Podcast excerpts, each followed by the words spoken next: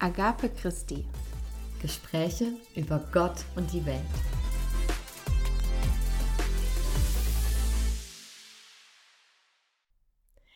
Hallo zu dieser neuen Folge von Agape Christi. Wir haben uns heute ein bisschen auf das Thema stupsen lassen, stoßen lassen. Wir haben nämlich eine Mail bekommen und da wurde uns das heutige Thema vorgeschlagen und wir haben das erst gelesen und konnten noch nicht so richtig was damit anfangen. Das Thema war nämlich Tradition. Und dann hat uns der Verfasser der E-Mail noch eine zweite geschrieben und ein paar Beispiele reingebracht. Falls du jetzt zuhörst, du wirst ein paar deiner Beispiele auch in dieser Folge finden. Ja, wir fanden das dann, als wir quasi gemerkt haben, worum geht es denn eigentlich, total spannend und haben jetzt so viele Ideen gesammelt, dass wir mehrere Folgen daraus machen können. Ja, also mir fielen da zum Beispiel auch sofort so Sachen ein wie der schwarze Anzug in der NRK, so dass die Priester das alle tragen oder ne, die schwarz-weiß Kleiderordnung von einem Apostelgottesdienst oder Männer am Amt. Da gibt es einfach mal so viele Themen. Und da gibt es bestimmt auch noch viel mehr. Also ich glaube, wenn sich diese Reihe noch weiterentwickelt und wir mehrere Folgen machen, äh, sind wir da auch immer noch offen für die Vorschläge, die aus der Community kommen, aus der Zuhörerschaft weil da bestimmt auch noch ganz viele wertvolle drin sind, an die wir jetzt im ersten Moment gar nicht gedacht haben. Aber heute soll es erstmal um zwei bestimmte Themen geben, die uns jetzt als erstes interessiert hatten. Und zwar um das Amen nach der Predigt und um das Gebet beziehungsweise im spezielleren Floskeln im Gebet, die man verwendet. Und wir wünschen dir jetzt viel Spaß dabei.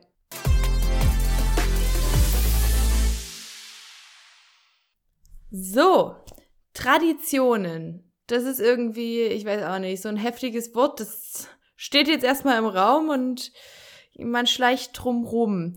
Vielleicht wird's ein bisschen entspannter, wenn wir drüber quatschen, was denn eigentlich Traditionen sind, was das, was das sein soll.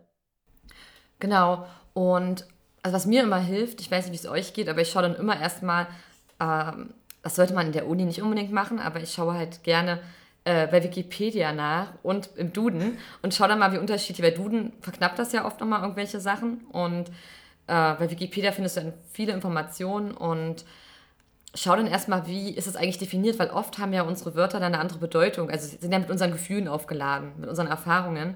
Wobei ich sagen muss, Wikipedia und Duden finde ich für so einen ersten Eindruck äh, voll okay. Natürlich jetzt nicht für eine wissenschaftliche Arbeit, aber da greife ich auch immer drauf zurück, weil die, die machen das halt relativ prägnant und da weiß ich dann auch, was gemeint ist. Ja, es geht ja darum, dass du erstmal einen Gesamteindruck bekommst, weißt du, und dann kannst du ja genau. in die Primärliteratur gehen und schauen, was ist. Es geht ja nur um den ersten Eindruck, du weißt, in welchem See du gerade fischst und dann kannst du dich auf die Fische konzentrieren.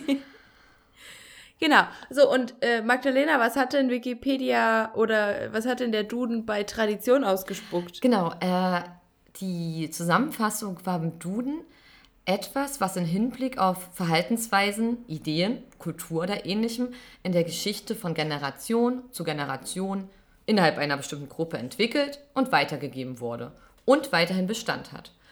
Und ja, das das war irgendwie noch ziemlich kompliziert. Ja, ich weiß nicht, ob es bei dem anderen besser wird. Pass auf, jetzt kommt Wikipedia.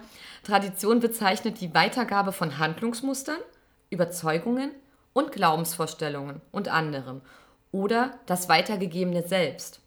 Also das Traditum, beispielsweise so Geflogenheiten, Konventionen, Bräuche oder Sitten.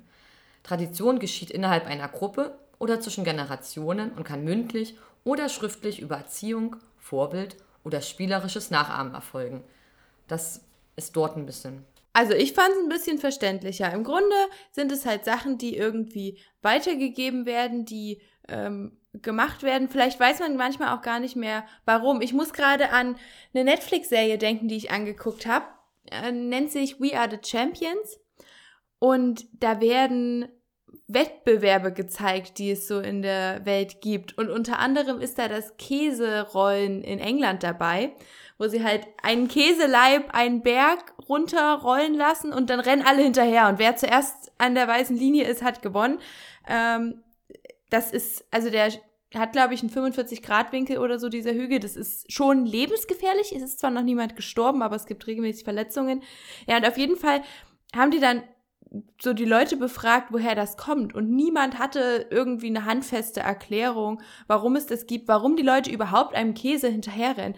Aber das ist halt eine Tradition und die halten daran fest und die machen das jedes Jahr wieder. Spannend, ja. Und wenn ich mich so in unserer Kirche betrachte, ist es halt ja auch so, äh, ich habe vorhin ein Video gesehen von, vom Stammapostel über das Thema Liturgie und warum das wichtig ist. Ich glaube, da hat dann so einen Gottesdienst gehalten, das erste Mal nach Corona mit relativ normaler Liturgie, wo alles so normal möglich war. Und ähm, da ging es ja auch darum, dass Tradition ist auch immer eine Wiederholung. Ne? Es kommt immer wieder vor, es gibt dir halt. Ähm, und so weißt du zum Beispiel, wenn du in wenn du in Afrika zum Gottesdienst gehst und die Sprache nicht verstehst, ähm, in dem Land, in dem afrikanischen, in dem du bist, äh, weißt du trotzdem, wann du aufzustehen hast, wann du Abend zu sagen hast, wann, ne, du kannst so ein bisschen dir auch dann sozusagen das ableiten und dich so zu Hause fühlen durch diese Strukturen, die du immer wieder erlebst und kennst. Es gibt dir so ein bisschen, ja, so eine Verankerung, ne? Und, äh, das stimmt, das habe ich auch tatsächlich schon selber erlebt.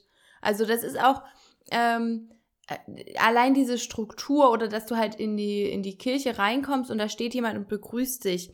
Ähm, es ist, hat irgendwie immer so ein Gefühl von Zuhause vermittelt. Genau. Und das ist auch das, was ich an der Neuapostolischen Kirche sehr schätze, dass eben es doch, auch wenn jetzt ich die Liturgie nicht ähm, hundertprozentig verteidigen will, weil, man, weil natürlich kann man immer was verändern und verbessern oder so und hinterfragen, aber an sich ähm, ist es gut, so eine Grundstruktur zu haben. Das ist ja auch das, was ich so ein bisschen bemängelt habe in dem Gespräch mit Julia zur evangelischen Kirche, dass mir das da so ein bisschen gefehlt hat. Es, es hatte nicht den, ähm, den Anschein von Gottesdienst für mich. Mhm. Aber also da frage ich mich ja auch, das würde ich gerne mal mit einem anderen evangelischen Gottesdienst vergleichen, wenn ich gerade die Konfirmanden alles leiten. Ich weiß ja, nicht, vielleicht wäre es da auch ein bisschen strenger. Aber das, dazu kommen wir dann mal im Heim- und Rückspiel bestimmt nochmal. Aber ich weiß, was du meinst. Das ist jetzt halt den, der Eindruck, auf den du zurückgreifen kannst. Ne? Und das zeigt ja auch, ne, du kannst vergleichen, wo ähm, hilft dir die Struktur und wo hat sie dir gefehlt dann gleich. Und ähm, was ich da halt ganz besonders sehe, also das Bild, das hat mein Vater mir mal gesagt, ähm, stell dir vor, dein, dein Kind kommt nach Hause und jeden Tag stehen die Möbel anders oder den einen Tag soll sie oben im Bad die Hände waschen und Zähne putzen und Bett fertig machen und dann oben. Und es ist jedes Mal anders. Und für das Kind, das braucht halt diese Struktur für sein Zuhause, um bestimmte Verhaltensformen zu lernen, um sich zu Hause zu fühlen.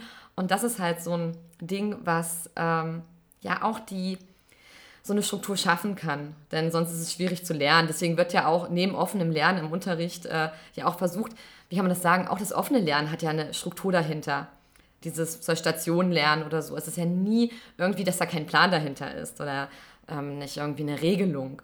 Und äh, ja, definitiv. Also auch beim, äh, beim, beim Werkstattlernen zum Beispiel, ähm, wo man halt Wahl- und Pflichtaufgaben hat, äh, gibt es einen Zettel, den die Kinder quasi abarbeiten, wo sie sehen, das muss ich machen, das kann ich machen und am genau. Ende muss ich so und so viele Aufgaben geschafft haben.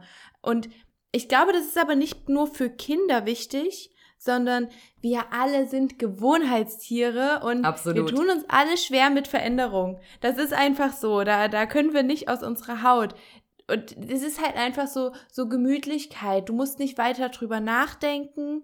Du kommst dann irgendwann in so einen Trott rein. Das führt natürlich auch zu den Dingen, ja, das machen wir schon immer so. Äh, warum sollten wir da jetzt was dran ändern? Also, mhm. der Mensch braucht natürlich die Gewohnheit. Ich bin immer so ein Fan von, wir sollten trotzdem Gewohnheiten auch hinterfragen. Unbedingt. Und überlegen, sind die jetzt noch wirklich förderlich und gut für uns? Aber an sich sind solche Traditionen, Routinen, Strukturen wichtig. Ja, also ich vergleiche jetzt mal mit was ganz anderem. Zum Beispiel, wenn du auf Konzerte gehst. Ja. Und als ich das erste Mal mit 15 Jahren auf einem Konzert war, so auf so einem größeren, es war Silbermond, darüber hat man ja mal gesprochen. Hm. Und äh, für mich war das so, ich, dieses Ganze am Anfang rufen die Fans begeistert den Namen. Das ist wie so eine Tradition, so dieses Anheizen. Die Band soll jetzt wirklich rauskommen. Die Band weiß, jetzt ist die Stimmung heiß, die Vorband hat funktioniert. Oder auch allgemein, es gibt eine Vorband meistens zum Anheizen. Dann geht es weiter. Es gibt irgendwann den Punkt, wo dann die meisten Bands machen das, die gehen dann nochmal raus und lassen sozusagen um Zugabe rufen. Natürlich haben sie die drei Songs eh geplant. Trotzdem betteln wir jedes Mal um Zugabe. Und dann ne, gibt es dann die Vorstellung des Drummers, die Vorstellung des Gitarristen, des Bassisten und so weiter. Und äh, dann gibt es irgendein Musikstück sozusagen, wo nochmal alle die Aufmerksamkeit bekommen und namentlich erwähnt werden. Und dann gibt es oft auch die Verbeugung oder halt im Theater, ne, gibt es ja auch diese Verbeugung, Verbeugung am Ende, die auch fest dazugehört. Und das finde ich halt spannend. Das ist eigentlich etwas, was wir so in unserer Freizeit auch Spaß machen. Aber ich war sozusagen als, ja, als Neuling auch überfordert. Aber danach hatte ich diese Struktur und wusste dann, okay, und jetzt rufe ich Zugabe aus ganzem Herzen, denn das erwartet auch die Band. Genau. Und deswegen will ich nochmal ganz kurz, ich habe vorhin den Faden verloren beim Stammapostel, der hat nicht über Liturgie gesprochen, das ist ja auch ein Teil von Tradition. Und der sagte halt, Wiederholung ist halt auch ein Symbol äh, der Verlässlichkeit. So im Sinne von, ich bin der Herr und ich wandle mich nicht und ich bin da. Also Gott ist zuverlässig, treu und anwesend. Das waren so, so ein bisschen seine Worte. Und deswegen würde ich gern direkt eine Sache, die im Gottesdienst auch immer da ist, als erstes thematisieren, und zwar das Amen am Ende einer Predigt. Denn das ist auch so ein festes Element im Gottesdienst. Lea, wie ist denn das bei dir und dem Amen? Also was, was bedeutet Amen für dich? Hast du das immer einfach so mitgesprochen oder hattest du eine Sonntagsschulstunde, wo dir erstmal gesagt wurde, was das bedeutet oder wie hast du dich dem genähert? Ich muss sagen, mein Gedächtnis ist nicht das Beste. Also ich kann dir jetzt nicht sagen, ob ich da in der Sonntagsschule was zu gelernt habe. Ich vermute schon. Ähm, Amen ist für mich definitiv eine Bestätigung. Also das, was ja auch bedeutet, so ein so sei es oder gewiss. Ähm, Luther hatte das, glaube ich, auch mit wahrhaftig mal übersetzt gehabt und hat damit quasi auch in Texte eingeleitet. Ich verstehe es aber tatsächlich so als Bestätigung am Ende und habe da immer, ich habe da immer das Bild vor Augen von so einer ähm, Kirche in den USA, in den Südstaaten, wo quasi auch so, so, so Gospelgemeinden, ich weiß nicht genau, wie jetzt da für die Religionsgemeinschaften der Begriff ist, aber die sitzen dann halt alle da und, und nehmen die Hände hoch und sagen, Amen, ja, genau so ist es und, und sind da quasi so eine, so eine Rückmeldung, so ein Publikum und bestätigen das Ganze. Bei uns ist es ja eher so ein, wenn der vorne, ich glaube, der sagt auch Amen, wenn er die Predigt beendet, richtig? Genau, das ist so der Diskursmarker. ja, und dann Amen wieder aufwachen und dann auch Amen sagen. Kommt auf die Tagesform nee, also ich, ich, ich schlafe nicht immer ein, keine Sorge. Aber ähm, so ist es quasi. Ja. Ich, wie ist es bei dir? Ja, ich hatte irgendwann, ich weiß auch nicht ganz genau wo und wann, aber ich war damals so beeindruckt, als ich als Kind, da habe ich immer Amen nie gesungen, dieses Lied. Das war so das Lieblingslied von meiner kleinen Schwester und das ist ja auch nur Amen. Und da hat dann mein Papa uns das mal erklärt, was es überhaupt bedeutet. Und dachte ich mir so, ach so, deswegen sage ich Amen. Ich sage jetzt, so sei es. Also das, was du gesagt hast, ich stimme dir zu, ich bekräftige das jetzt. Äh. Und wie jetzt auch gerade das meinte mit dem Diskursmarker, es gibt ja auch diese Struktur im Sinne von, jetzt ist etwas zu Ende und es ist jetzt abgeschlossen, was ja wichtig ist, ne? gerade wenn jemand monologisch etwas durchführt, äh, eine Veranstaltung und die anderen Leute passiv, naja, im Herzen aktiv, aber rein von äußerlich äh, betrachtet passiv äh, dort sind. Und ja, das war für mich so ein Aha-Moment als Kind. Und dann habe ich versucht, mir dem ein bisschen bewusster zu werden, wenn ich das sage, dass ich sozusagen auch wirklich versuche, das zu bestätigen, was ich da höre. Und das, sonst gibt es da keine aufgeregende Geschichte zwischen mir und dem Armen, aber äh, ich hatte mitbekommen, dass du mal geguckt hattest, so kurz zu den Hintergründen. Hast du dir da irgendwas mitgenommen, also wo das eigentlich herkommt oder so? Ja, also ich habe auch beim Netzwerk Apostolische Geschichte nachgefragt das war aber jetzt relativ kurzfristig zur Aufnahme. Ähm, deswegen haben wir jetzt nicht die Zeit gehabt, da extrem detailliert irgendwie in den Archiven zu schauen. Aber ich habe quasi die Auskunft bekommen, dass es vermutlich aus einer älteren Liturgie kommt. Also die Liturgie, die wir jetzt haben, ist ja nicht die, die es schon vor 150 Jahren gab, sondern die hat sich ja auch gewandelt. Und wahrscheinlich äh, ist es da dann irgendwann mal mit reingekommen. Es ist auf jeden Fall eine Sache, die es tendenziell eher in der neuapostolischen oder in den apostolischen Gemeinschaften gibt, und die in der katholischen Kirche oder in der evangelischen Landeskirche gar nicht bekannt sind. Ah. Also vermutlich gibt's da, gab es da irgendwann mal eine Freikirche und dort kommt es ursprünglich her. Ah, cool. Ähm, ja, und was ich noch herausgefunden habe, was eigentlich auch bekannt ist, dass wir ja noch nach dem Gottesdienst, nach dem Schlusssegen, noch das dreifache Amen haben, um quasi dreimal das Ganze noch zu bestätigen. Die Dreieinigkeit und so. Die drei eine magische Zahl. Ich weiß nicht, ob das daherkommt, aber could be. Ja, äh, da- das ist quasi so der Hintergrund. Also man kann es nicht hundertprozentig genau sagen. Auf jeden Fall ist es kein komplettes Alleinstellungsmerkmal, aber etwas, was man eher bei uns in der Kirche findet als in der katholischen oder evangelischen. Ah, spannend. Und das war ja auch das, was unserem, äh, dem Verfasser der E-Mail, die wir bekommen hatten, aufgefallen ist, dass er eben in der katholischen Kirche saß und Amen gesagt hat und niemand um ihn rum auch Amen gesagt hat. Und ich finde, das, das leitet total über, dass es irgendwie so ein Reflex ist. Wenn die Predigt zu Ende ist, dann sagst du halt Amen. Und ich habe das auch total gemerkt, als ich in Corona-Zeiten im Gottesdienst war, weil da durfte man ja nicht laut sprechen oder man sollte generell aufs Sprechen im Gottesdienst verzichten. Und ich saß dann nach der Predigt da und habe halt Amen gesagt, jetzt nicht mega laut, aber da ist mir das erst aufgefallen, dass ich eigentlich in meinem Kopf denke, okay, ich will nicht sprechen. Und dann kommt aber das Amen trotzdem heraus, weil es einfach so in mir verankert ist, weil ich jetzt seit über 20 Jahren das immer im Gottesdienst habe. Und natürlich auch die Gemeinde da so eine, ist ja so eine Wucht, die da immer kommt, wenn die, ähm, die alten Männer quasi dann Amen nach vorne schreien. Also äh, ich weiß nicht, wie es bei dir war, aber da bin ich als Kind auch manchmal zusammengezuckt. Klar, es ist schon so ein sehr starkes Raunen, wie wenn das so eine. Ich, ich finde das manchmal so ein bisschen wie bei König der Löwen, wo die diese Büffelherde auf einmal losrennt, weil die in Panik sind und du hörst halt, also Simba hört da so dieses, dieses, so alles bewegt sich, die Steine und so und dann merkt er, okay, da kommt irgendwas und so ein Raunen, was irgendwie den ganzen Raum erhält, sagen wir es im positiven Sinne. Und ja, das kann gerade, wenn man ein bisschen müde ist oder noch ein Kind ist, auch manchmal erschreckend wirken, aber es ist auch cool, weil es ist jetzt vielleicht ein doofes Wort, aber es klingt so mächtig. Also das habe ich halt bei Corona gemerkt, wie sehr mir das eigentlich gefehlt hat. Denn als wir jetzt das erste Mal wieder es leise mit Maske sagen durften, da habe ich so, wow, das tut gut gespürt.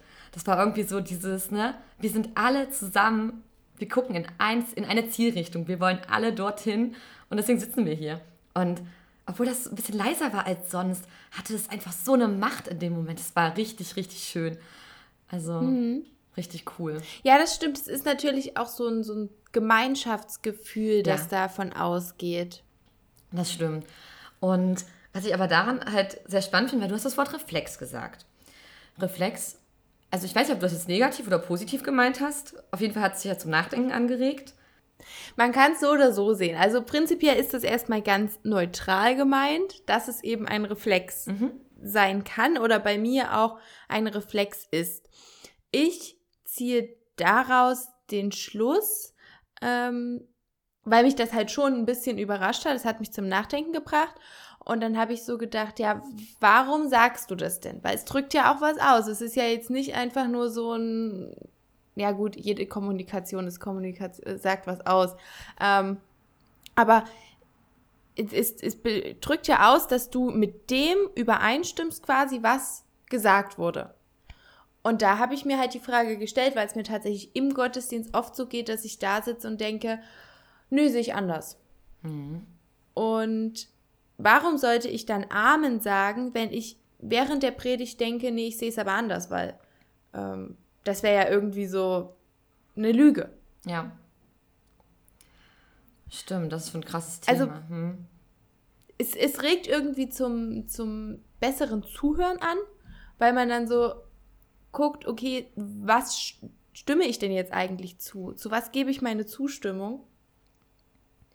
Und ich habe auch kein Problem damit. Ich meine, ich bin da jetzt, habe da jetzt keinen Scheinwerfer auf mich gerichtet. Es kriegt jetzt niemand mit, ob ich Amen sage oder nicht, aber ich für mich bekomme das mit und Gott bekommt es mit und ich habe überhaupt kein Problem damit, dann auch mal nicht Amen zu sagen, wenn ich damit eben nicht so übereinstimme.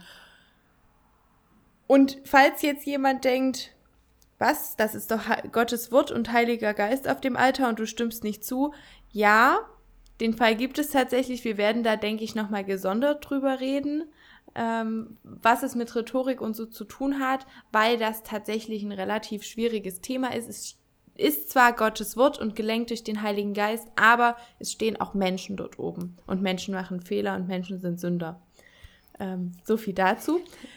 Das Magdalena, was ist denn so dein Empfinden? Sagst du das nur, wenn du es auch wirklich fühlst, das Amen?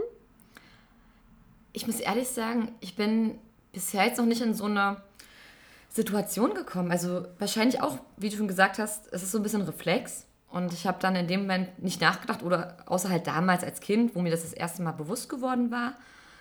Und dann habe ich eigentlich immer Amen gesagt.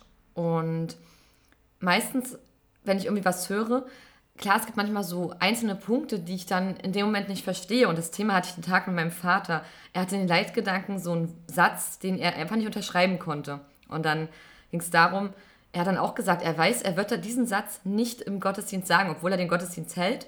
Und wird deswegen einfach darum beten, dass, falls das wirklich irgendwie so wichtig ist, dass er das versteht, dass Gott ihm das irgendwie hilft, dann doch noch irgendwann zu verstehen, warum das drinne stand. Ne? Und vielleicht sind es manchmal so Sachen, wo wir überlegen müssen, dass wir, ja, warum wir das gerade, also für mich ist es einfach dieser Punkt, ich würde dann hinterfragen, warum kann ich gerade nicht zustimmen? Und ich glaube, das ist eine wichtige Prüffrage, die dann auch wieder hilft, sich damit auseinanderzusetzen. Und wenn man dann was kritisiert, kann man ja überlegen, okay, was kann ich konstruktiv entgegensprechen? Und deswegen finde ich es total spannend und würde mir das gerne als Hausaufgabe auf jeden Fall mitnehmen. Und jetzt in nächster Zeit öfter mal so drauf achten, ist das jetzt gerade das Reflexarmen oder ist es einfach, weil der Heilige Geist wieder on point funktioniert hat, also der Mensch, durch den der Heilige Geist wirkt, on point funktioniert hat und ich deswegen nicht in der Situation komme. Und dann können wir da auf jeden Fall gerne nochmal drüber reden. Aber es ist voll gut allein. Ich liebe diesen Podcast einfach, weil ich merke, wie ich mich selber dadurch auch weiterentwickeln kann in meinem Glauben und mir was bewusst machen kann. Also daher vielen Dank auch an unseren E-Mail-Schreiber äh, für diese tolle Themenidee. Die wäre mir jetzt nicht zuerst eingefallen. Und ich bin voll glücklich, dass wir gerade drüber reden. ja, definitiv. Ich meine, dafür ist ja dieser Podcast auch da. Ähm, und wir wollen darüber reden, wir beide. Und wir wollen ja auch den Impuls geben, dass andere drüber nachdenken, weil sie uns einfach beim Sprechen zuhören. Das heißt, wir wollen nicht nur, dass du drüber nachdenkst, sondern im Gegenzug interessieren wir uns auch total über deine Gedanken und deine Erfahrungen, wie das bei dir so ist, wie sich das jetzt in diesem konkreten Fall bei dir mit dem Armen verhält. Du kannst uns gern mal eine Nachricht auf Instagram schreiben oder eine Mail, Sagst du das nur, wenn du es wirklich fühlst oder sagst du das immer? Und welche Bedeutung hat das Amen persönlich für dich? So, Magdalena, was ist denn noch so eine Tradition, über die du gern mal sprechen willst oder ähm, die dir jetzt so in den Sinn gekommen ist? Ja, Lea, das äh, ist eine gute Frage. Ich habe nämlich hier auf unserem Zettel einfach mal noch so viele äh, Traditionen, über die wir dann noch ausführlich später reden können. Aber wir jetzt einmal bei Beten sind, würde mir jetzt als erstes das Thema feste Redewendungen, beziehungsweise man kann es auch Floskeln nennen, einfallen. Und zwar so die, also dieser Aspekt, dass wir ja ein freies Gebet in der NRK haben. Ne? Also wir haben ja nicht irgendwie, heute lesen wir das und das Gebet, sondern es wird immer freigesprochen, zu Hause wie auch im Gottesdienst. Aber dennoch gibt es da immer wieder bestimmte Redewendungen. Ich weiß nicht, äh, gibt es da irgendwelche Redewendungen, die dir jetzt gerade spontan einfallen, wenn du das Thema so hörst? Ja, einige tatsächlich. Also, was ich noch von früher kenne, war, dass der Teufel nicht zu arg schlägt. Aha. Und das ist, das hat meine Oma gesagt Hab und ich das noch nie ist gehört. mir so im Gedächtnis geblieben, weil ich kannte früher als Kind das Wort arg nicht. Also arg im Sinne von äh, viel Sehr. oder sowas mhm. oder, oder heftig. Und ich habe einfach nur immer gebetet, dass der Teufel nicht zur Axt schlägt. Weil ich wusste auch nicht, was es bedeutet. Aber ich habe es halt einfach gemacht, weil meine Oma sagt das ja auch immer. Das ist so mein klassisches Beispiel. Ansonsten, ähm, wenn ich jetzt mein Standard-Tischgebet habe, besteht das eigentlich auch nur aus Floskeln. Ähm, und endet zum Beispiel immer mit äh, in Jesu Willen Amen. Mhm. Das ist zum Beispiel auch noch so ein Ding. Oder ähm, Dank für die bereitete Speise. Mhm. Ich würde, wenn ich jetzt mit Freunden rede, halt nicht sagen, das ist eine Speise. Ja. Aber im Gebet mache ich das halt komischerweise. Was sind denn bei dir so Floskeln, die dir in den Sinn kommen? Auch die Richtung, so dieses, ähm, und segne doch unsere Speise, ne, die du uns bereitet hast. So, das ist halt so ein Satz, der immer wieder kommt. Und ich überlege gerade, was mir immer irgendwie. Genau, also zum Beispiel zum Anfang sage ich immer lieber treuer Gott und Vater. Während ich auch, ich habe da mal einen gehört, ähm, der Papa von einer Freundin sagt immer Vater Liebe und ich war total irritiert, man kann auch was anderes sagen. Ich dachte immer, man sagt immer lieber treuer Gott und Vater. Aber so ist das gar nicht. Da war ich als Kind total irritiert. Weißt du, was mich krass aus dem Konzept gebracht Was hat? denn? Ich war mal ähm, bei einem, ach, wie nannte sich das? Jugendabend, JG. Mhm. Äh, so, so der Jugendabend in der evangelischen Kirche. Und da haben die angefangen mit Papa. Ah. Ich bin aus allen Wolken gefallen. Ich wusste nicht, dass das geht. Genau das meine ich, siehst du, das ist so. Dabei, das, ne, die Floskeln, die kann man sich ja sozusagen auch selber aussuchen, wie man. Es ist ja eigentlich so die Begrüßung, ne? Also der, die Anrede, die Ja. Anbetung, ne? oh lieber Gott, oh mein Vater. Und Ja. äh, danach kommt ja meistens so der Lobpreis. Und das sind ja eigentlich so Sachen, da kann ja jeder seine eigenen Worte für finden, aber oft ist es halt, was die Eltern gesagt haben oder was die Kirche sagt oder was die Oma Genau. gesagt hat. Ja, auf jeden Fall. Und eine meiner Floskeln, die kommt wirklich immer, also auch wenn ich alleine für mich bete und mit Gott rede, also wirklich so dieses ganz persönliche Gespräch, sage ich auch mal so, und wenn dein Sohn kommt, lass uns doch alle bitte, bitte mit dabei sein. Das ist so fest bei mir drin, dass es kommt immer so ziemlich am Ende. Es ist wirklich dieses, und wenn dein Sohn kommt, lass uns doch bitte alle mit dabei sein. Jesu willen Amen. So ungefähr. Das ist so, so wie eine erweiterte Abschlussformel. Obwohl, und genau auf diesen Punkt will ich nämlich jetzt hinaus. Ähm, ich habe das Wort Floskel gehört und dachte so, warte mal, Floskel, ist das nicht irgendwie was Negatives? Und dachte mir so, ich habe dann im Duden geguckt wiederum und da stand eine nichtssagende Redensart, eine formelhafte oder leere Redewendung. Und eine formelhafte, leere Redewendung, das klingt schon mal nicht gut. Also ich finde, das klingt sehr wertend unbedingt. Und dann habe ich es halt bei Wiki nachgeschaut. Es kommt übrigens von dem Wort Blümchen von Flosculus. Sehr schön, da hätte ich niemals drauf dran gedacht. Aber klar, ist ja ein Moment, äh, ein Aspekt der Rhetorik. Und nachdem es erstmal so definiert wird, was das überhaupt ist, ne, dass es halt eine rein formale Redewendung ist, äh, kam so ein Hinweis. Und zwar, das Gesagte wird durch Floskeln und andere Sprachschablonen so sehr aufgeladen, dass eine eindeutige Stellungnahme nicht mehr zu erkennen ist. Dies stößt beim Hörer auf Missfallen. Daher und aus Unkenntnis der eigentlichen Definition von Floskel wird der Begriff im Alltag oft mit negativer Bedeutung verwendet. Und das fand ich spannend, weil ich wirklich dachte, Floskel ist immer was Negatives, aber eigentlich kommt es ja aus der Rhetorik der Antike und da geht es ja um Denksprüche. Und ich meine, ein Denkspruch ist nichts Negatives und ein Aphorismus ist nichts Negatives. Eigentlich ist es, ne, ein Blümchen klingt eigentlich ziemlich toll. Das ist ja eigentlich was Gutes, etwas, was die, was, was den Text schöner macht oder die Ansprache. Und deswegen würde ich gerne mal wissen, wie ist denn bei dir? Also hast du, sie- siehst du diese Floskeln eher als Gefahr oder als Chance? Ja, Floskel ist tatsächlich auch bei mir ein Wort, das eher negativ konnotiert ist. Ich überlege gerade, weil wir hatten vorhin gerade gesagt, dass Routine und Struktur wichtig ist. Und Floskeln sind ja auch quasi ein Ausdruck von Routine und Tradition, weil die werden ja auch teilweise über Generationen weitergegeben. Aber hier sind sie halt negativ konnotiert und ich vermute, weil es Überhand hat. Beziehungsweise weil es was anderes ist, wenn es um Dinge geht, die man macht, ähm, als wenn es um Dinge geht, die man einfach nur hört und, und aufnimmt und, und konsumiert quasi. Und das, das fällt mir ja auch auf, wenn ich mit, mit Freunden spreche oder so und oder wenn ich mir, keine Ahnung, YouTuber anhöre. Dann haben die ja auch ihre Begrüßungsfloskel.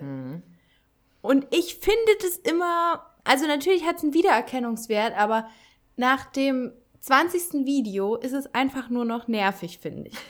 Und so ist es auch mit so Sprachwiederholungen, sage ich mal. Wenn jetzt einer ganz oft ähm sagt oder immer die gleichen Formulierungen verwendet, das habe ich auch schon als Feedback bekommen und ich versuche dann immer dran zu arbeiten, dass das dann irgendwie nicht für den Zuhörer negativ wird, wenn er mit zuhören muss. Das stimmt. Aber es ist interessant, wie du das sagst, dass du das halt dann als beim 20. Mal wieder irgendwie negativ empfindest. Denn ich erinnere mich noch dran, wie ich ein riesiger Fan von dem Moderator Markus Kafka war. Und der hat halt immer seine Shows gehabt auf MTV. Und da war immer so dieser Spruch nach den News, so, haben wir wieder was gelernt. Und das war, das war so ikonisch, dass er dann auch später ein Buch äh, geschrieben hat, so über seine, ich glaube, da ging es so ein bisschen ums, Erwachsenwerden und über ihn und seine persönlichen Sachen, wie in so einer Kolumne.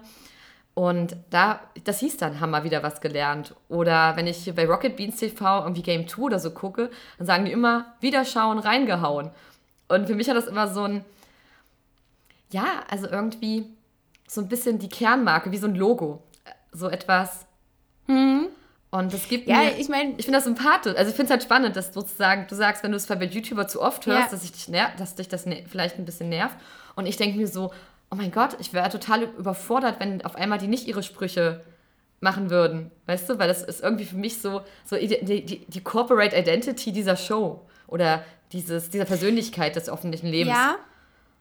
Ich glaube, es liegt so ein bisschen an dem Intervall, in dem man es konsumiert. Mhm.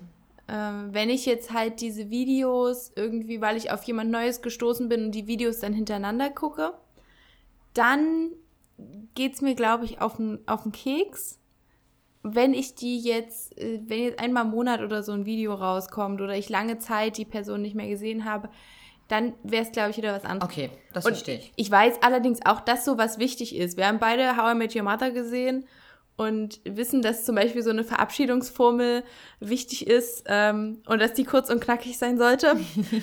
Äh, wer gerade nicht weiß, wovon ich rede, der sollte mal How I Met Your Mother angucken. Unbedingt. Es ist schon ganz lustig. Aber auch da, zum Beispiel, da gibt es auch Sachen und beim fünften Mal der Folge gucken oder so sind es auch Dinge, die einfach immer wiederholt werden, die ich dann auch nicht mehr hören kann, die ich dann auch nicht mehr lustig finde, die einfach nur noch nerven. Hm. Ja, das ist auf jeden Fall ein Aspekt.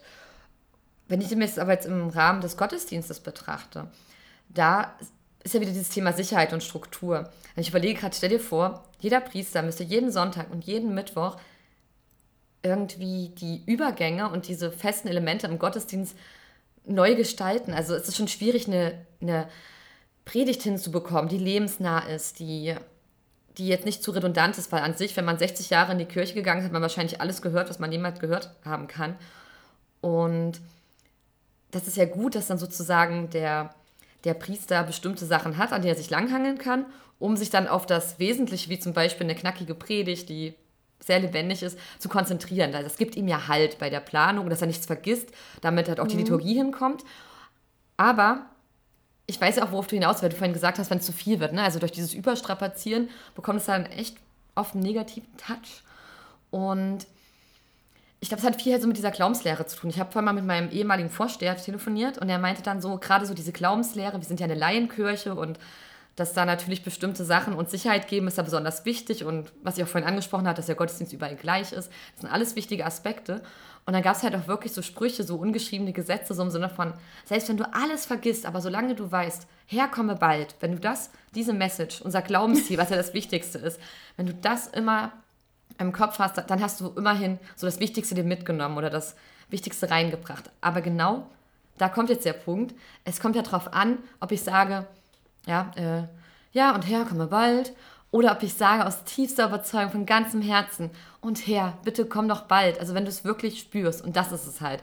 Ich finde halt, ähm, eine Redewendung wird zur Floskel, und so hat es auch mein Vorsteher gesagt, wenn es nicht mehr lebendig ist. Also wenn es dann halt, wenn es nur wegen Druck von außen kommt, weil deine Mutti das von dir erwartet oder dein Vati oder weil es Routine ist und es halt einfach mal so dazugehört und nicht hinterfragt wird, das ist dann nicht so toll. Aber wenn du halt wirklich das lebst und dahinter stehst und es dir wirklich wichtig ist und ich, ich finde, es sollte uns ja, also warum sollten wir jeden Sonntag in die Kirche gehen, wenn wir nicht dieses Ziel verfolgen sollten?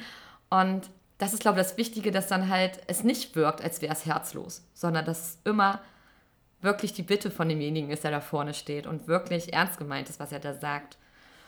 Und ja, und dann hat mein Vorsteher gemeint, er hat bestimmt auch, dass ich bestimmt schon mal festgestellt habe, dass auch ein Unterschied ist zwischen persönlichem Gebet und das am Altar. Ne? Ich habe ihn schon privat erlebt und da redet er ne, viel tagesaktueller und verändert Floskeln total. Es ist die gleiche Aussage, aber er sagt es auf seine Stimmung, wie er sich jetzt fühlt. Aber am Altar ist oft so, ne, die Gemeinde erwartet da irgendwas und braucht da etwas und ich darf das definitiv nicht vergessen und dann ist das dort. Und da hat er das Beispiel genannt, stell dir vor, du, ihr streitet euch gerade und es ist gerade alles kacke und du fühlst dich gerade richtig schlecht und dann sagt er so, ja, lieber Gott, wir wollen zuerst danken, weil es uns ja so gut geht und du bist eigentlich noch total aufgeladen und dir geht es gerade gar nicht gut. Und wenn du jetzt gerade nicht der Vorsteher bist in der Rolle und jetzt irgendwie für deine Gemeinde perfekt, ja, also im Sinne von so eine Maske aufsetzen musst oder so eine, so eine Stärke mitbringen musst, dass alles gut ist, wir kriegen alles hin, alles ist harmonisch und so, sondern zu Hause kannst du noch wirklich sagen, ach lieber Gott, du hast gerade gesehen, was bei uns schief läuft, wir sind gerade alle ein bisschen angepisst, aber wir können uns dir ja anvertrauen, dass wir, wenn wir das nächste Mal beten, hoffentlich das geklärt haben und dann wirklich aus ganzer Überzeugung sagen können wieder. Und lieber Gott, wir wollen dir erst danken, weil es uns gerade so gut geht. Dass wir uns wieder bewusst werden, wie gut es uns eigentlich geht oder solche Sachen. Aber dazu brauchst du ja wirklich ein ehrliches Gespräch mit deiner Umgebung, also die dann zuhört, wenn du das privat machst mit anderen zusammen. Oder halt auch vor allem, dass du ehrlich gegenüber Gott bist und ihm da nicht irgendeine Floskel reindrückst. Ja, und das ist halt, das ist so ein Grundding, was mir manchmal fehlt. Ich habe das Gefühl, das merke ich auch absolut bei mir selber, äh, wenn man irgendwie ins Gebet tritt oder wenn ähm, Priester auf den Altar gehen, um zu predigen, dann schlüpfen die in so ein ähm, starres Kostüm, dann stecken die sich noch schnell den Stock in den Arsch und dann wird da einer weggefloskelt. Ähm, das ist irgendwie ich weiß auch nicht, Jesus und Gott sollten doch unsere besten Freunde sein und die sollten doch, also oder so sollte es doch eigentlich, eigentlich nicht sein, dass wir jetzt äh, da vor Gott reden und Angst haben und irgendwie nichts falsch machen dürfen. Doch der kennt uns doch so, wie wir sind. Der hat uns doch so gemacht, wie wir sind. Und dann kann ich doch auch mit dem so reden wie mit irgendeinem Freund oder mit einer Freundin. Ja das ist, also das ist ein Lernprozess, den ich auch gerade durchlaufe, in dem ich mich gerade befinde. Und das ist das, was mir manchmal fehlt. Ich sehe das in Filmen und da gibt es manchmal Szenen, da spricht der Reverend oder der, der Pfarrer eben mit seiner Gemeinde. Und das ist so ein Gespräch wie unter Freunden. Natürlich ist das ein Dialog, der von einem Drehbuchautor geschrieben wurde oder ein Monolog. Aber das ist einfach so, so von Herzen und da sind keine Floskeln dabei, sondern der öffnet einfach nur sein Herz und erzählt, was drin steht. Und das wünsche ich mir einfach auch mehr, weil dann automatisch die Floskeln wegfallen, hm. wenn ich in einem anderen Modus im Kopf drin bin. Ich weiß nicht, ob dir das auch schon mal aufgefallen ist. Mir geht das auf jeden Fall so. Das, das passt ja total zu dem, ne, was jetzt hier mein ehemaliger Vorsteher gesagt hat. Wenn er privat ist und da in so einem geschützten Raum, wo er einfach auch einfach der Vater, der Ehemann ist, der ne, so mit einem engsten Kreis verbunden ist. Da redet er so mit Gott, aber dann als Vorsteher musst du ja eine bestimmte Haltung bewahren und da sind ältere Leute, die fänden das vielleicht gar nicht toll, wenn du so reden würdest, wie du gerade sozusagen das von der, wie du es dir gerne von der Leber, von der Seele reden würdest. Und das finde ich halt sehr spannend.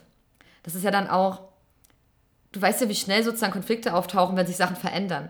Weil da halt einfach so ein Festhängen an diesen Floskeln ist. Und wie schon gesagt, wenn die Predigt natürlich so lebendig ist wie bei dir in diesen Drehbüchern, von denen du erzählt hast, dann ist das ja super. Und wenn dann aber eine Floskel im Gebet mal vorkommt, aber dir aus dem, aus dem tiefsten Herzen gesagt, dann stelle ich mir halt einfach vor, dann ist es nicht so schlimm. Dann ist es eher damit, die Leute im Gottesdienst da so diesen Halt haben, was wir erwähnt haben. Dass sie einfach wissen, dass sie jetzt keinen wichtigen Aspekt vergessen haben.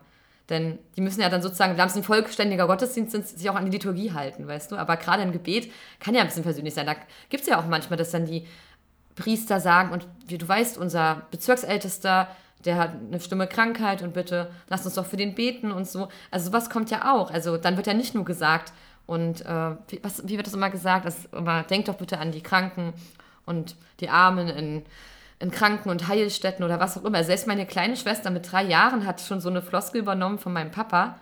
Und ich weiß, mein Papa meint es ernst, aber äh, die Kleine, die sagt das halt wahrscheinlich so, wie wir sozusagen dann manchmal das Abend einfach nur mitgesprochen haben, um darüber nachzudenken. Genau, oder wie du auch schon mal angebracht hast, so diese alten Witwen und Waisen, ne? So diese, haben wir in dem Moment, sagen wir in dem Moment, ja, und wir beten auch für die alten Witwer und Waisen Oder denken wir in dem Moment wirklich an die alten Witwen und Waisen? Sind die uns jetzt gerade wirklich wichtig? Haben wir da ein Bild vor Augen? Und wirklich stecken wir jetzt all unsere Liebe rein und sagen so, lieber Gott, ey, die sind gerade echt einsam, denen geht gerade echt schlecht, die, die sollen jetzt wirklich spüren, dass die ganze Gemeinde hier steht und sich mit denen verbindet. Die sollen spüren, die sind nicht allein, die sind Teil unserer Gemeinde, auch wenn die vielleicht gerade nicht da sein können. Oder auch wenn die Gemeinde nicht jeden Tag da sein kann, weil sie halt nur Sonntag und Mittwoch und zur Chorstunde da ist. Und das ist das, halt dieses Hinterfragen. Also genau wenn wir über sowas reden, können wir uns selber einfach mal wieder sozusagen so eine Hausaufgabe mitnehmen und überlegen, in dem Moment, wenn der Priester da vorne das sagt, lass uns mal bewusst machen, wer sind denn die Alten, wer sind denn die Witwen, was sind die Weisen, wer sind die Weisen, hm. was erleben die gerade? Und dann wäre der nächste Sprung, hat jetzt nicht mit den Floskeln zu tun, der nächste Punkt wäre doch, vielleicht auch wirklich mal bei denen anzurufen und zu sagen, hey, wir haben heute für dich gebetet, ich musste heute an dich denken oder an sie denken. Und ich wollte ihnen einfach mal sagen, haben sie vielleicht Lust, wenn ich heute mal mit ihnen am Telefon bete, dass sie nicht alleine beten? Das würde ich total gerne mit ihnen teilen. Irgendwie sowas, das wäre ja toll, weil dann wäre das keine Floskel, dann wäre das tätige Nächstenliebe in dem Moment. Obwohl, ich glaube, tätige Nächstenliebe ja. ist auch schon eine Floskel, oder? was, ich, was ich mega interessant finde, wir reden hier ja die ganze Zeit über Floskeln und Struktur im Gebet und so und Halt im Gottesdienst. Aber eigentlich haben wir ja in der Neuapostolischen Kirche ein freies Gebet. Ja. Und zwar genau aus dem Grund, es soll aus dem Herzen kommen. Unser Herz soll einfach sprechen. Deswegen haben wir nicht, wie ähm, zum Beispiel in katholischen oder evangelischen Kirchen, diese vorgeschriebenen Gebete. Da gibt's ja auch ähm, ganze Bücher, wo dann steht, für den Tag gibt es das bestimmte Gebet. Und das hat auch definitiv seine Daseinsberechtigung. Das will ich jetzt hier gar nicht in Abrede stellen, weil es auch eine Hilfe sein kann, wenn jemand anderes quasi sich lange Gedanken gemacht hat, was an diesem Tag nicht vergessen werden darf, zum Beispiel. Aber es gibt ja einen ganz bestimmten Hintergrund. Und jetzt reden wir darüber, dass in diesem freien Gebet es diese ganzen, diese ganzen Floskeln gibt und diese festgefahrene Struktur schon irgendwo. Also hast du noch das Gefühl, dass wir ein freies Gebet haben oder dass wir ein freies Gebet praktizieren? Oh, das kommt auf den Amtsträger an, den ich da vorne sehe. Das ist wirklich sehr persönlich.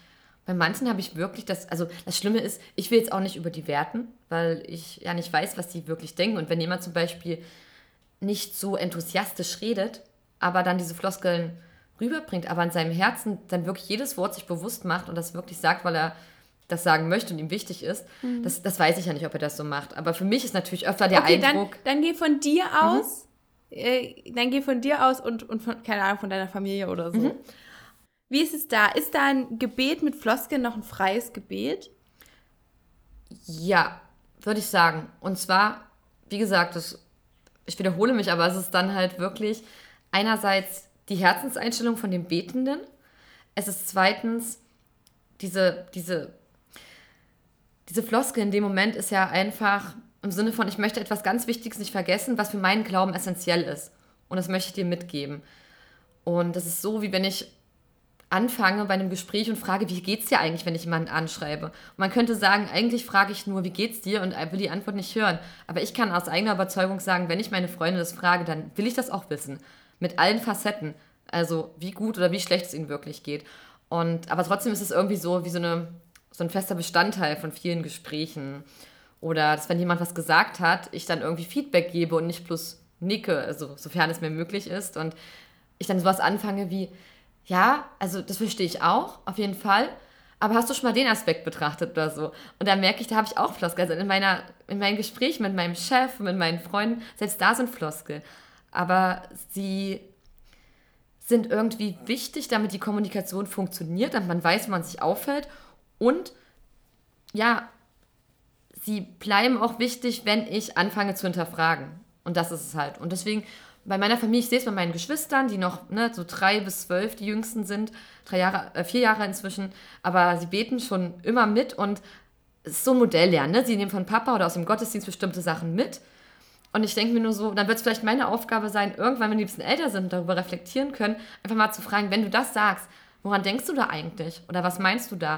Und das kann ich mir ja als große Schwester zum Beispiel mit auf die Fahne schreiben, damit die Floskel nicht inhaltsleer werden, sondern wirklich ein Teil ihres gelebten Glaubens sind.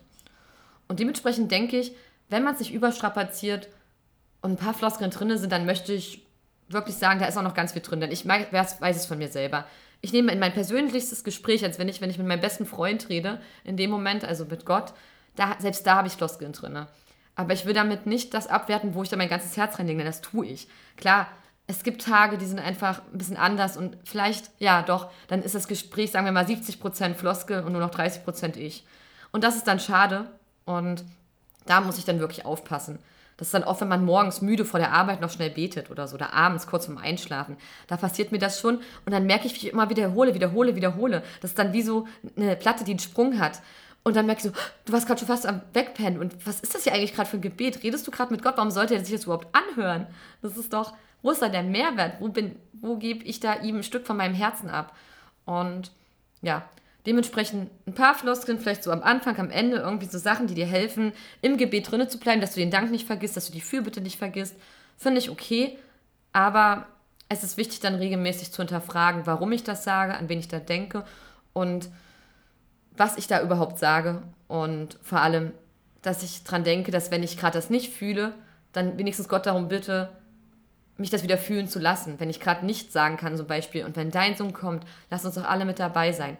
Dann muss ich anfangen, mit Gott ins Gespräch zu gehen oder vielleicht auch mit dir oder mit einem jemandem aus der Kirche oder einer Freundin und einfach zu sagen, hey, was ist denn da gerade bei mir los? Warum kann ich nicht darum bitten? Und ja, das ist so meine Meinung. Wie ist es bei dir? Also bei mir ist es tatsächlich so, ich habe mein Standardgebet, sage ich mal, wenn ich am Tisch sitze, ähm, gerade auch mit, mit Freunden oder mit meinem Partner, da bin ich immer die Einzige, die ähm, möchte, dass gebetet wird, versucht es aber auch einfach immer, was heißt durchzusetzen. Ich sage einfach, ich will jetzt noch beten. Mhm. Ähm, dann ist es auch kein Problem. Also da hat noch keiner gesagt, nee, also das geht jetzt aber nicht. Naja, und auf jeden Fall habe ich da mein Standardgebet. Es sind auch, ist vielleicht eine Minute, dass es dauert, wenn überhaupt, ähm, um wirklich nur die, die Themen abzuarbeiten. Danke für den Engelschutz. Gib den uns weiterhin und bitte segne das Essen, so nach dem Motto. Und das ist, natürlich meine ich diese Dinge ernst, die ich da sage, aber ich sage es in dem Moment einfach nur. Mhm. Ähm, da ist jetzt da ist nicht unbedingt mein Herz in diesem Moment dahinter. Mhm. Also, dass, dass ich das so fühle und, und daran denke und so. Was ich mir jetzt eben angewöhnt habe, wo ich gesagt habe, freies Gebet und ins Gespräch wirklich treten, wenn ich, ich bin ja zu Hause im Homeoffice eigentlich die ganze Zeit und sitze dann auch alleine an meinem Tisch zum Mittag und versuche dann wirklich noch ein Gespräch mit Gott zu führen. Also das ist dann auch das ist wie, als würde Gott mit am Tisch sitzen oder Jesus würde mit am Tisch sitzen. Ich suche mir dann auch nebenher schon mal raus, was ich jetzt beim Mittagessen anschaue im, im Fernsehen oder so oder ähm, bereite irgendwie noch das Essen zu, keine Ahnung. Und erzähle dann halt, das habe ich auf dem Herzen. Ich weiß, dass es Menschen in, in Flüchtlingslagern schlecht geht, dass Menschen alleine sind und so. Und, und bitte quasi Gott darum, diesen Menschen irgendwie eine Besserung zu schenken oder wenigstens Hoffnung und Trost oder sowas.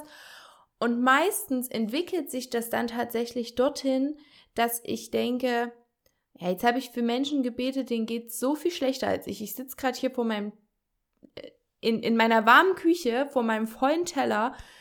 Ähm, es wäre jetzt irgendwie vermessen, für mich zu beten. Tatsächlich bete ich dann ganz selten in diesen freien Gebeten für mein eigenes Essen, also dass das jetzt irgendwie gesegnet wird oder so, weil ich mir denke, ja, entweder was soll das überhaupt? Wäre dann so die erste Frage. Warum segne ich jetzt mein Essen? Ähm, also wenn das vergiftet wäre, wäre schon ganz schön viel schief in der Gesellschaft, weil das habe ich einfach nur im Supermarkt gekauft und gewaschen. Ähm, dann wäre irgendwas ganz komisch. Und also mir wird jetzt dadurch, dass ich das esse, nicht wirklich was Schlimmes passieren. Die Wahrscheinlichkeit ist einfach sehr gering. Deswegen gehe ich einfach davon aus, ja, Gott wird es schon gut machen. Ich will jetzt aber einfach nicht drum bitten, weil das fühlt sich vermessen an. Und bin dann tatsächlich mehr in der Fürbitte und im Dank. Mhm. Und das finde ich ganz interessant zu beobachten, wie sich da mein Gebet so verändert, wenn ich wirklich mein Herz öffne und meine Gedanken teile. Und wie das einfach ein viel entspannteres Gespräch ist. Also die Beziehung zwischen Gott und mir kommt dann auf eine ganz andere Ebene, weil wir eben auf Augenhöhe sind. Weil das nicht irgendwas ist, was über mir schwebt, sondern weil der quasi mit mir am Tisch sitzt. Das verändert die Situation total, sich das vorzustellen. Cool. Und mir hilft es. Das ist ein richtig guter Tipp, Dankeschön.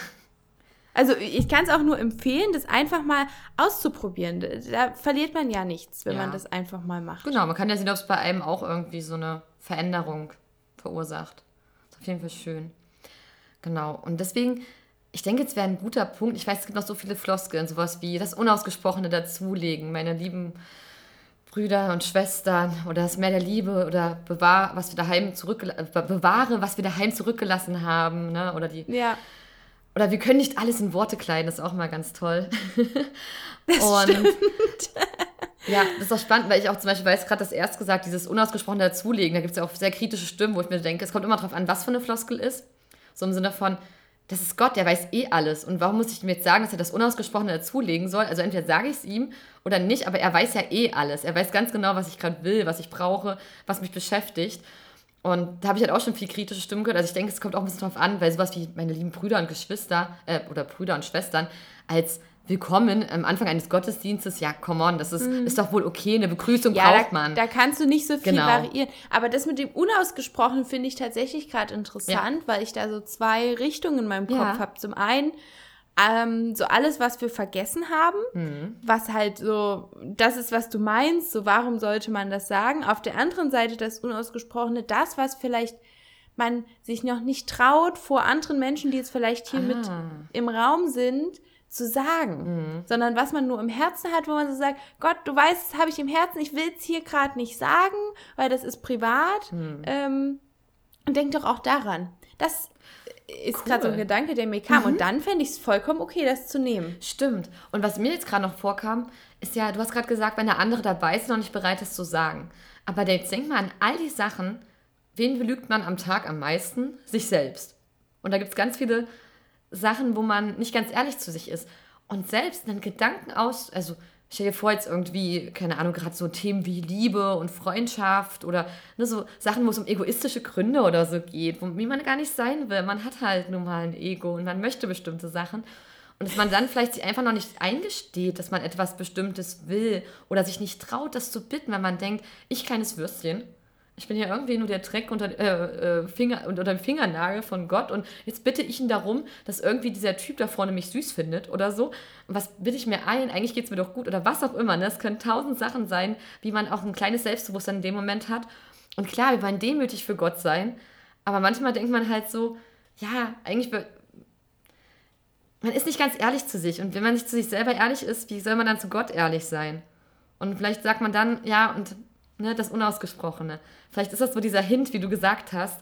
Du weißt, ich kann das noch, ich bin noch nicht bereit, das auszusprechen vor dir, aber mhm. du weißt ja trotzdem, was in mir vorgeht, weil man muss ja ganz ehrlich zu sich selbst sein. Und manche Sachen sind auch schwierig, Gott zu sagen, weil man selber noch nicht bereit dafür ist, sich was einzugestehen. Gefühle oder Bedürfnisse. Ja. Auf jeden Fall. Deswegen ist es wirklich spannend. Und deswegen, wenn du jetzt zum Beispiel gerade jetzt demnächst wieder eine Jugendstunde hat und dein Jugendpriester fragt oder eine Jugendbetreuerin, hey, ähm, was sind denn Themen, die dich interessieren?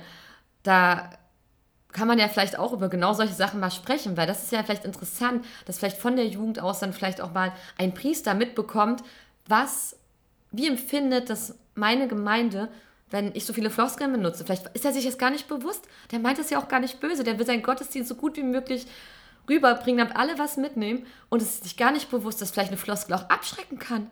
Vielleicht verliere mhm. ich dadurch Leute, weil die denken, ja toll, das ist doch alles nur, klar, Tradition ist toll, aber wo ist das Leben, wo ist das Lebendige, wo ist das, was von Herzen kommt? Und da wäre es doch mal spannend, wenn ihr in der Jugendgruppe über solche, Red äh, über solche Themen sprechen könntet. Oder du mit einer Freundin oder du uns einfach mal ja. ein paar Sachen mitgeben kannst. Weil ich glaube, das, glaub, das ist ein Thema, mit dem auch jeder relaten kann. Ja. Also ich glaube, jedem ist das schon mal aufgefallen und das ist auch ein Thema, über das man gut mit nicht kirchlichen mhm. Personen oder nicht nur apostolischen Personen sprechen kann, weil das ja das ist, was denen auch wahrscheinlich als erstes auffällt, da die Begriffe, die da verwendet werden, meistens ein bisschen altbacken sind. Genau. Also wie zum Beispiel die Speise. Ja. Das ist ja auch ein Wort, das benutzen wir sonst umgangssprachlich irgendwie gar nicht mehr. Ja, und es auch. Also, es kann wirklich ein Gesprächsthema mit allen möglichen Personengruppen sein. Ja. Sehr spannend. Deswegen, ich habe ja wirklich Freunde, die so sagen: hey, sobald du vom Gottesdienst oder von der Kirche erzählst, kommst du in so einen anderen Stil rein, anderen Sprache. Also, mein, meine Vokabeln werden ganz anders ausgewählt, ne? Wo ich dann halt. Mhm. Und das ist so krass, wie schnell das funktioniert. Also dieses Mindset, was man dann umsetzt, okay, jetzt bin ich bei meinen Freunden, da rede ich natürlich so, also bei uns in der Kirche ist das so und so. Aber manchmal kommt dann halt das NRK, weil gerade wenn du erst vom Gottesdienst kommst und dann wirst du darauf angesprochen, wir waren ja Gottesdienst und du willst dann nicht gläubigen Menschen erzählen, was da los war, aber du willst ihn auch nicht abschrecken. Das hatten wir auch so ein bisschen in unseren ersten Folgen thematisiert, ja. dass man sich dann so ein bisschen anpasst, weil man ja auch ne, nicht, gerade das Thema Weinbergsarbeit, ne? Wie klingt denn das? Hä, was, was ist eine Weinbergsarbeit? Aber dass man da meint, ne, dass wir in den Weinberg gehen und versuchen, andere das Evangelium mitzugeben. Schon wieder Evangelium. Die, ne? Also ist es, man könnte es anders sagen. Man könnte sagen, ja, bei uns in der Kirche ist es auch wichtig, wir wollen niemandem was aufdrängen, aber wir wollen halt als Christen leben und so leben, dass wir danach gefragt werden, warum das so gut bei uns funktioniert. Und wir wollen halt auch freudig davon erzählen, was wir in der Kirche gehört haben, was wir von Gott gelernt haben, damit vielleicht wer anders das mitnehmen kann. Aber ich kann natürlich auch sagen, ja, bei uns in der Kirche ist uns ist ein essentieller Bestandteil, dass wir gute Weinbergsarbeit leisten, um unter der Segensdecke des Herrn zu sein, weil wir ja auch das Ziel, weil wir auch wollen, dass die Braut uns heimholt oder dass wir als Braut heimgeholt werden. Und dann denken die so, what, what, ja. werde ich hier entführt und wer ist die Braut und what, was geht hier ab? So, weißt du, es gibt halt. Also, wenn irgendjemand, der hier gerade zuhört, mal Zeit hat, ähm, ich glaube, das ist äh, schon was, was man mal machen könnte. Ein Wörterbuch. NRK Deutsch, Deutsch, NRK. es, es gab schon eine Idee, ein Freund von mir hat über sowas schon mal nachgedacht. Das ist wirklich schön. Ich glaube, es gab sogar mal so eine ich ganz glaube, lustige Seite. Ich glaube, es lohnt sich, weil die, die Liste ist lang, ja. die Liste ist lang. Ja. Und die Liste ist auch hier lang mit unseren Floskeln, aber ähm, ich glaube, man kann trotzdem einfach noch ein bisschen sammeln. Ja. Und die noch ein bisschen erweitern, weil es ist ja auch, wenn man darüber redet, schon irgendwie mit so einem Schmunzeln verbunden. Und es trotzdem es vielleicht ein bisschen nervig manchmal ist mit den Floskeln und negativ behaftet, ist es trotzdem was, was uns verbindet. Mhm. Denn ich kann mit dir sprechen, ich kann mit jemand, keine Ahnung, im, am anderen Ende von Deutschland sprechen und wahrscheinlich kennen die auch diese Floskeln. Ja. Und da haben wir wieder eben diese, diese Gemeinschaft und diese Zugehörigkeit. Und äh, unter dem Gesichtspunkt kann man da ja einfach mal so ein bisschen sich austauschen. Welche Floskeln kennst du denn? Und da kommt man dann auf welche, wo man denkt, ach ja, na klar, das kenne ich auch noch aus meiner Kindheit. Also, vielleicht sollten wir da einfach mal sammeln. Da können wir auf Instagram so einen Fragensticker mhm. machen. Und da kannst, äh, kannst du als Zuhörer oder Zuhörerin uns einfach mal noch deine Floskeln, die dir einfallen, reinschreiben. Ja, genau. Das ist eine ziemlich gute Frage. Und so Fragen zur Reflexion, vielleicht für dich persönlich oder halt für eine Jugendgruppe oder für na, Kaffee trinken mit einer Freundin, wären ja, die wir uns jetzt gestellt haben und vielleicht du dir auch stellen möchtest, na, welche Bedeutung hat das Gebet für dich? Oder auch so eine Frage, wie Lea gesagt hat, ist es noch ein freies Gebet, wenn du mit Floskeln arbeitest? Das ist eine Frage, die musst du für dich persönlich beantworten, ob das für dich dann noch ein Gebet ist. Das ist total spannend. Oder gibt es Floskeln, genau, die dich nerven? Ob, äh, mhm. Ja, oder ob Floskeln auch eine Bedeutung haben können. Also das, das war du hattest ja auch einige Floskeln genannt, die trotzdem für dich was bedeuten und die nicht eben negativ behaftet sind und die du trotzdem bewusst benutzt. Genau. Und das sind alles so Fragen, da laden wir dich ein, einfach mal drüber nachzudenken und das kannst du für dich machen oder wenn du Lust hast, kannst du natürlich gerne eine E-Mail schreiben an agapechristi.gmail.com oder bei Insta uns anschreiben, weil wir es echt spannend finden, da ja auch das ein bisschen gemeindeabhängig ist. Also das mit dem, mit dem, mit der Oma von Lea hatte ich auch noch nie gehört mit dem Teufel. Und das hat mich jetzt auch wieder so, ah, okay, sowas gibt es auch noch. Und ich finde das total spannend, mal darüber zu reflektieren. Und ja, daher, wenn du Bock drauf hast, schreib uns. Und wenn du so Bock drauf hast, dann reflektier einfach mal für dich oder mit deinen Freunden oder deiner Jugendgruppe. Und äh, dann hören wir uns beim nächsten Mal, würde ich sagen. Ja, und wir freuen uns schon drauf. Und das sage ich auch immer am Ende, oder du. Eine von uns sagt es immer. Dass wir uns drauf das freuen. Stimmt. Aber wir freuen Aber es uns ist ja auch, auch wirklich so. Ja, das ist, das ist ein gutes Beispiel. Also ich sage das jetzt gleich nochmal und ich kann euch versprechen, auch wenn wir das andauernd sagen, wir meinen es aus tiefstem Herzen ernst. Also dann ciao und wir freuen uns aufs nächste Mal mit dir. Tschüss!